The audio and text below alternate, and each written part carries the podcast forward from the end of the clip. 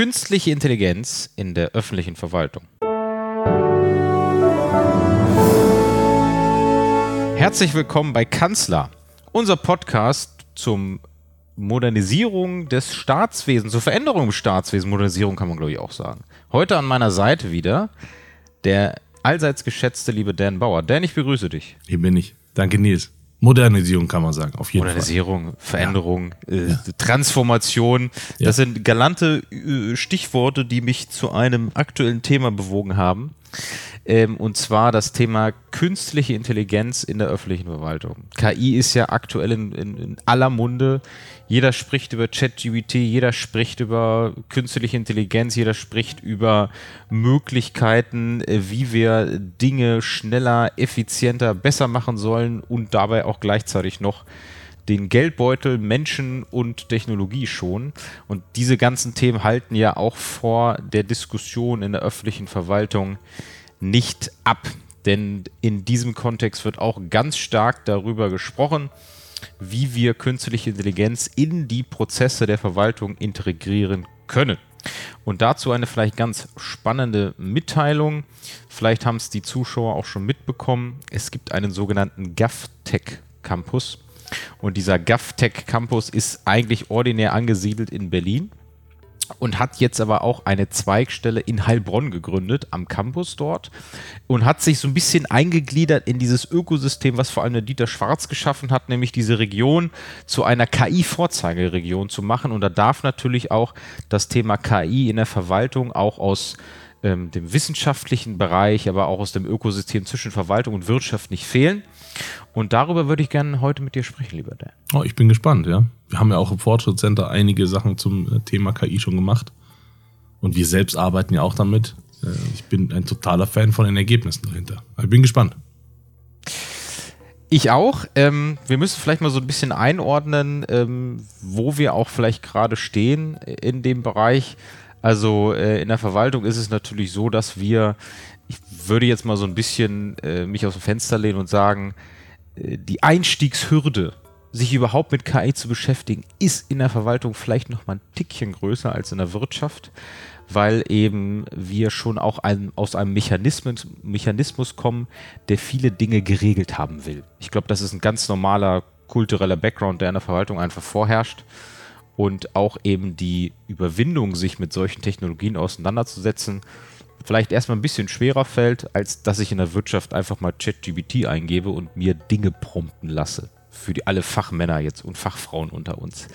Das heißt, das, was eigentlich dort auch untersucht werden soll, ist nicht nur, wie können bestehende KI-Technologien genutzt werden und damit mit bestehenden meine ich eben auch gerade nicht diejenigen, die oder gerade diejenigen, die jetzt äh, aus dem US-amerikanischen Bereich kommen, sondern wie können wir vielleicht auch mit den deutschen Playern Elemente schaffen, wie wir die Verwaltung unterstützen können. Ich nehme mal einfach mal so ein paar Beispiele, ähm, die du mit Sicherheit vielleicht auch aus deiner Wirtschaft heraus kennst oder sparen kannst, wo, wo ich jetzt sage, okay, aus meiner Verwaltungsbrille können wir da uns echt helfen kennst du vielleicht jetzt schon, es gibt einige ähm, Städte, die jetzt schon so interaktive Chatbots haben, wo du sagen kannst, wo finde ich meinen Personalausweis, wo kann ich meinen Hund ja. anmelden äh, und dann eben auch in Echtzeit darauf reagieren und sagen, bei dem Ansprechpartner, hier hast du eine, eine Karte für Google Maps, diese Unterlagen musst du mitnehmen und so weiter und so fort. Das, das ist ja heute schon da.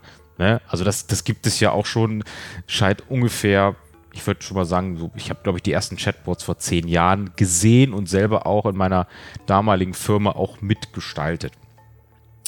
Ähm, jetzt geht das aber so ein, ganz, so ein ganzes Stück auch weiter und es geht auch vor allem weiter in dem Bereich, weil ein Chatbot an sich kann natürlich auch nur äh, im geringen Maße ähm, auch den Mitarbeiter entlasten. Ne, das sind ja keine Riesenprozesse, die dann abgefangen werden. Es geht ja auch darum, so ein bisschen auch auf den Fachkräftemangel zu reagieren, auch in der Verwaltung.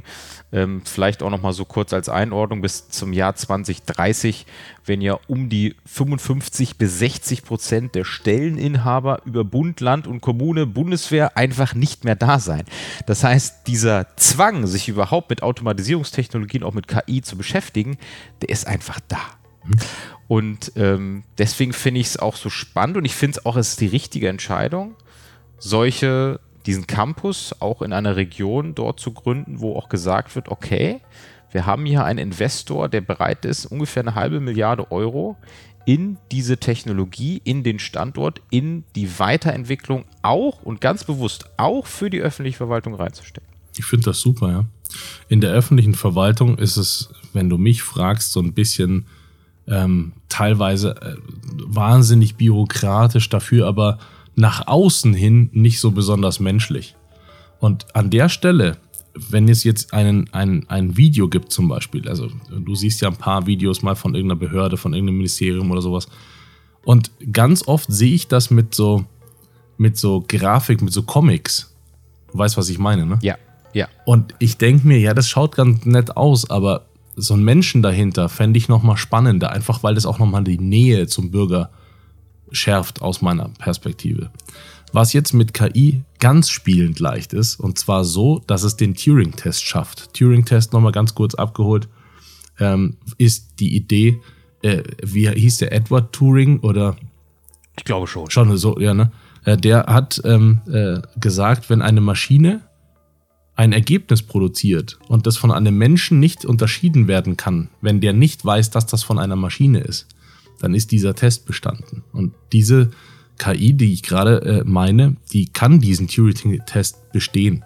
Jetzt stellen wir uns vor, eine Person spricht über irgendwas, was in diesem Amt ist oder eine Maßnahme oder irgendwas, was nach draußen kommuniziert werden will.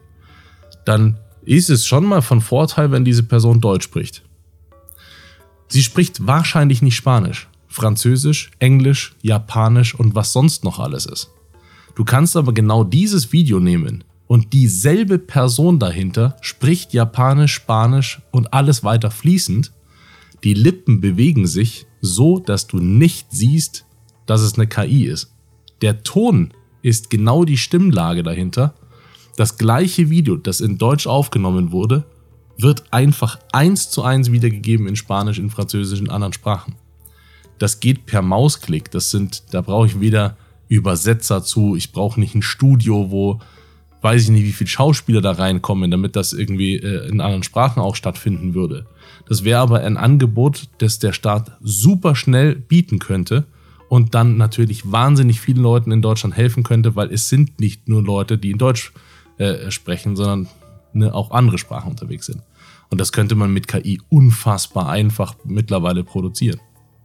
Total spannend. Ich war jetzt am, äh, am Montag, kommt drauf an, wann die Leute die Sendung hören, aber es war, ich sag mal, es war Montag auf einer Veranstaltung, Tag, äh, auf einer Veranstaltung, die heißt, die hieß ähm, Digitalisierung der öffentlichen Verwaltung, Chance, Chancen interkommunalen Austausches und da war natürlich das Thema KI auch eine Rolle. Und lieber Dan und liebe Zuhörer, ich, ich, ich lasse euch jetzt mal wirklich teilhaben an dem, was gerade im Maschinenraum der Verwaltungsdigitalisierung in Deutschland passiert.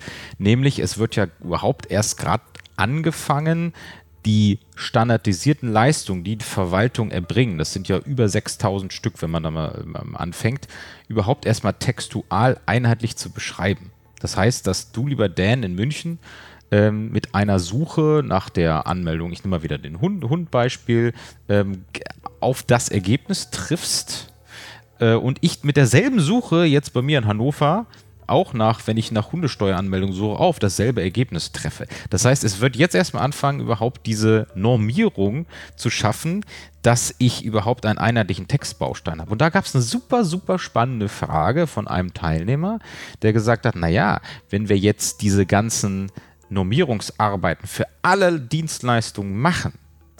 Äh, und die werden dann übrigens auch überführt in, den, in die sogenannten Infodienste. Das, das ist dieser technische Begriff dafür ähm, für alle ähm, Verwaltungswissenschaftler hinter uns. Das ist das sogenannte DVDV, also das Deutsche Verwaltungsdienstverzeichnis. Da sind all diese Dienste angelegt und auch aufrufbar. Das heißt, alle Bundesländer machen gerade in ganz verschiedenen Programmen diese Normierungsarbeit und überführen das in diese, diese sogenannten Infodienste, damit überhaupt erstmal in deutscher Sprache einheitlich abgerufen werden kann, welche Leistung ich eigentlich mit welchen Begriffen suche. So, und da war eine ganz kluge Frage von jemandem, der gesagt hat, naja, wenn wir diese ganzen Infodienste da reinpacken, warum lassen wir dann nicht eine KI drüber laufen, wo ein Bürger dann eben nicht mehr über, die, über das Verwaltungsportal, und es gibt in Deutschland ja 16 Stück, nach dieser Leistung sucht, sondern einfach eine Eingabemaske hat und sagt, hallo, hallo, hallo, ich suche gerne diese Hundesteueranmeldung, könnt ihr mir irgendwie äh, über alle Portale, ist egal wo, helfen? Und jetzt kommt der Clou, das, was du gesagt hast,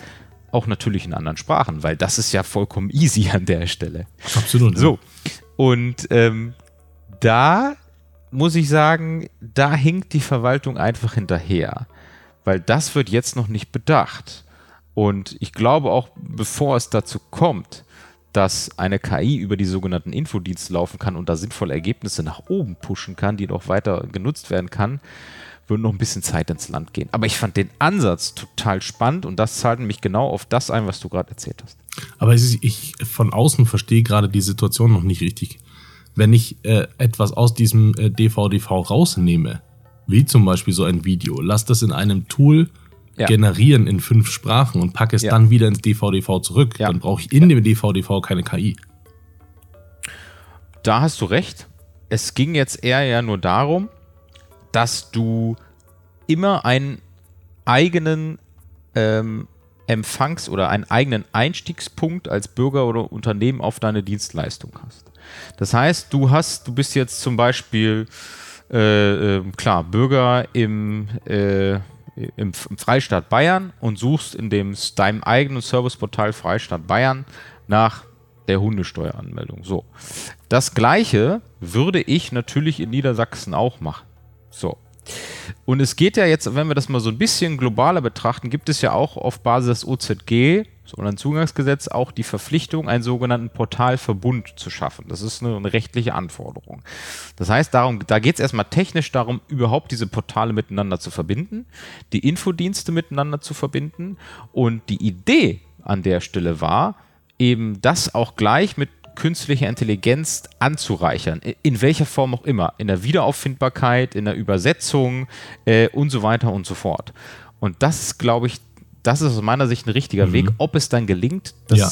das, das, weiß ich nicht. Ja. Und das vielleicht mal Aber genau. es ist ein Weg auf jeden Fall, ja. Ja, vollkommen richtig, genau.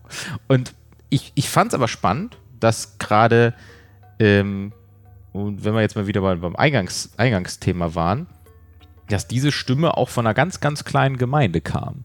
Also das waren, weiß ich nicht, 10.000 Einwohner oder so. Das sind halt, das sind nicht Stimmen gewesen, die aus Berlin oder jetzt in dem Fall auch aus dem GovTech Campus kamen, da sind die mit Sicherheit auch da, sondern es ist schon auch präsent auf der ganz untersten föderalen Ebene der Verwaltung und das fand ich ganz spannend. Mhm. Ja. Wenn wir das jetzt mal so ein bisschen weiterspinnen, ähm, fällt mir immer so dieses, dieses Thema auch ein, ähm, wie werden eigentlich Entscheidungen in einem behördlichen Konstrukt getroffen. Es gibt ja sowas wie den Grundsatz der Verhältnismäßigkeit bzw. der Ermessensentscheidung, wo ein Sachbearbeiter immer auch die Möglichkeit hat, ähm, nach einem bestimmten Sachverhalt zu entscheiden. In dem Fall, äh, ob jemand vielleicht, ähm, äh, ich sage es jetzt mal ganz hart, einen Asylantrag genehmigt bekommt oder eben nicht oder eine Zuwendung bekommt oder eben auch nicht.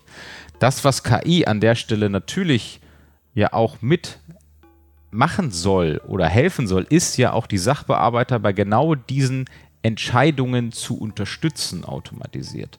Da würde es mich interessieren, lieber Dan, wie, wie weil das sind ja auch schon zum, zum Teil ganz starke ethische Fragen. Hast, hast du da eine Meinung zu oder hast du eine Intention dazu, wie man, wie man sowas vielleicht auch ja, äh, sinnvoll regeln mhm. könnte?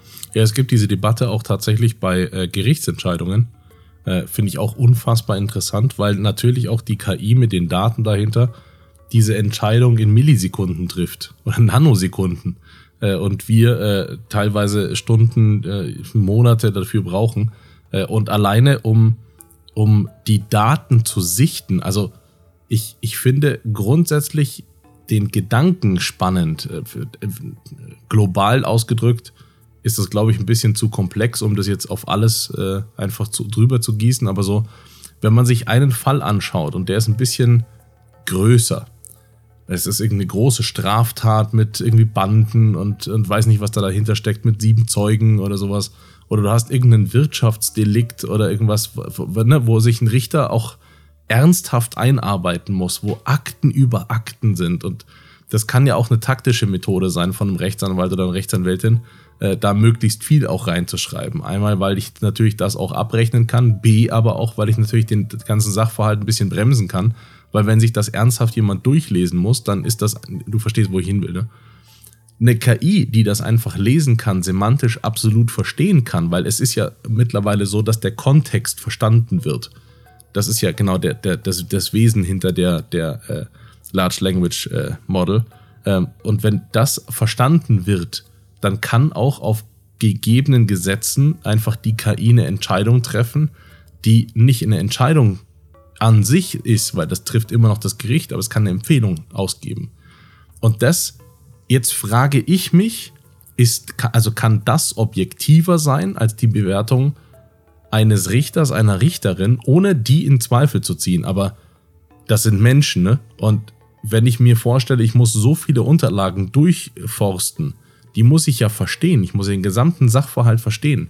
Da kann ich mir vorstellen, dass da einfach auch mal Lücken entstehen. Weiß ich nicht, diese Lücken würden nicht entstehen bei der KI. Also könnte es bedeuten, dass mit KI gestützte Urteile aus dem Sinne objektiver sind. Und das ist ja erstmal im Sinne des Rechts. Also kann ich mir vorstellen, ist das besonders interessant. Gleichzeitig ist es so, wenn wir uns auch an, an den demografischen Wandel richten, den du vorhin zitiert hast, ähm, wir werden demnächst diese Richter nicht mehr haben. Wir werden auch die äh, Polizisten äh, auf der Straße nicht mehr haben in der Form. Das siehst ja jetzt schon, dass du äh, in, in, Städten teilweise überhaupt nicht mehr geblitzt wirst, weil da gibt es die Leute nicht mehr. Die haben die Zeit nicht mehr auf der Straße zu sein.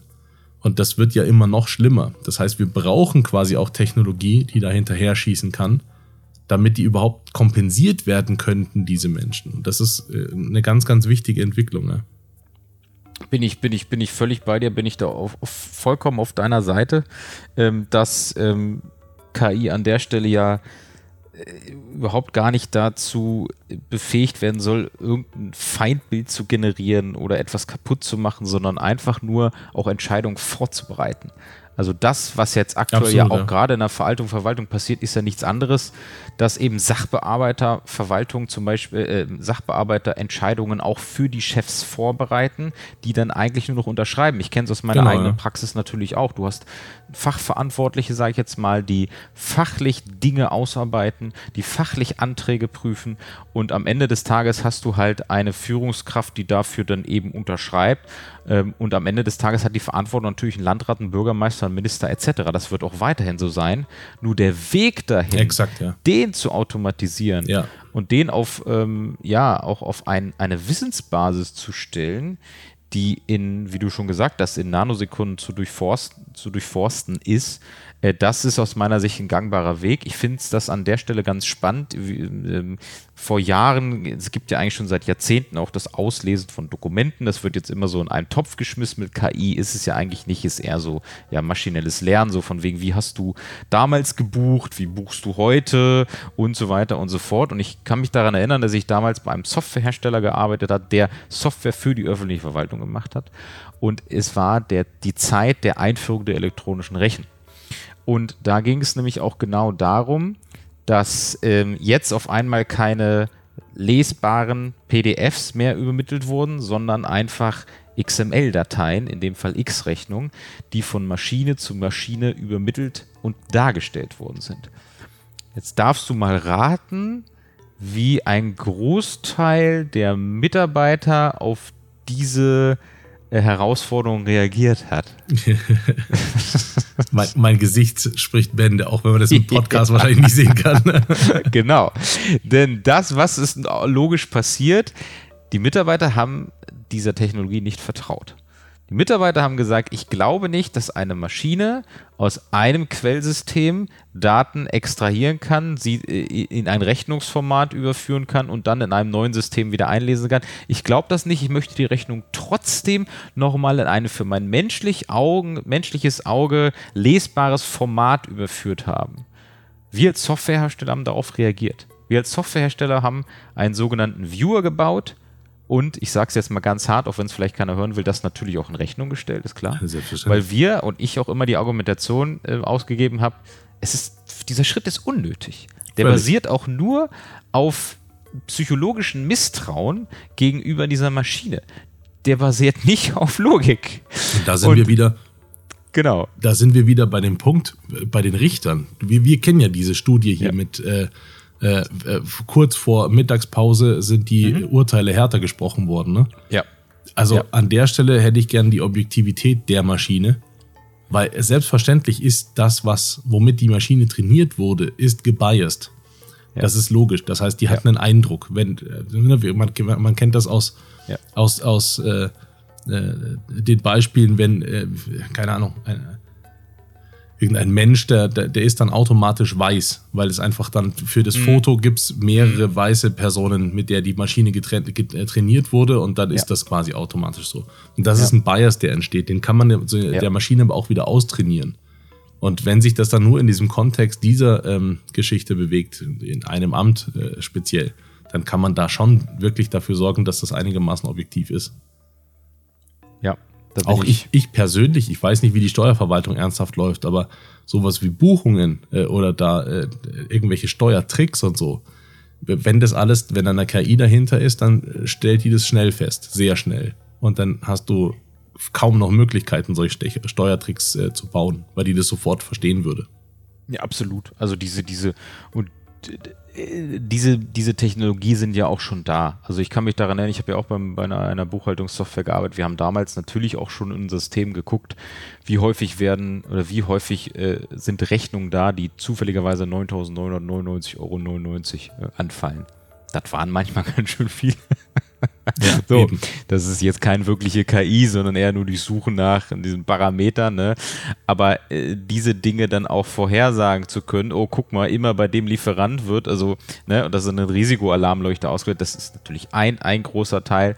Aber äh, wenn wir das jetzt, dass das Bild auch mal wieder ganz, ganz aufmachen, glaube ich, dass auch wieder dieses, dieses, dieses Thema Nutzung von künstlicher Intelligenz weniger an der Fähigkeit scheitert, diese Technologie zu nutzen, sondern eher nur an den Vorbehalten, äh, wie gehe ich damit eigentlich am sinnvollsten um. Ja. Und das sehen wir ja natürlich im FCM und auch in der Wirtschaft genauso, dass wir uns mit denselben Themen da an der Stelle beschäftigen. Ja. Und an der Stelle haben wir dann jemand, der uns sagt, ich habe jetzt vor kurzem meinen Umsatz äh, 300-fach erhöhen kann, können, nur weil ich KI eingesetzt habe. Das ist oh. natürlich schon, das ist ein Ergebnis, ne? Und auch gerade hinsichtlich der Mitarbeiter, um zum, zum Abschluss unserer Folge zu kommen, egal ob die jetzt in der Verwaltung oder in der Wirtschaft sind, es werden weniger sein. Also müssen wir Technologien an der Seite haben als Backup, um diese Leute zu kompensieren. Und wir haben das ja jetzt schon hier. Ne? Mit den Leuten, mit denen ich spreche, die sagen, du, wir haben hier in, in, in unserer Behörde überhaupt keine Bewerbungen dieses Jahr. Ja. Das, das wird jetzt nicht besser die nächsten Jahre, sondern das wird ja immer noch schlimmer. Das heißt, wir brauchen Technologie an der Stelle, die äh, das kompensieren kann. Ganz genau das ist es, weil die Verwaltung hat halt eben eben auch die Daseinsfürsorge, die öffentliche Daseinsvorsorge im Blick. Darum geht es, den, den gesellschaftlichen Habitus am Laufen zu halten. Ne? Also nicht nicht dafür zu sorgen, dass irgendwann äh, einfach Termine zwölf Wochen dauern, dass keiner mehr seine Autos anmelden kann und so weiter und so fort. Ähm, und das sind ja jetzt wirklich nur die kommunalen Beispiele. Es wird ja noch viel größer, wenn du an irgendwie an Windkraftanlagen etc. denkst.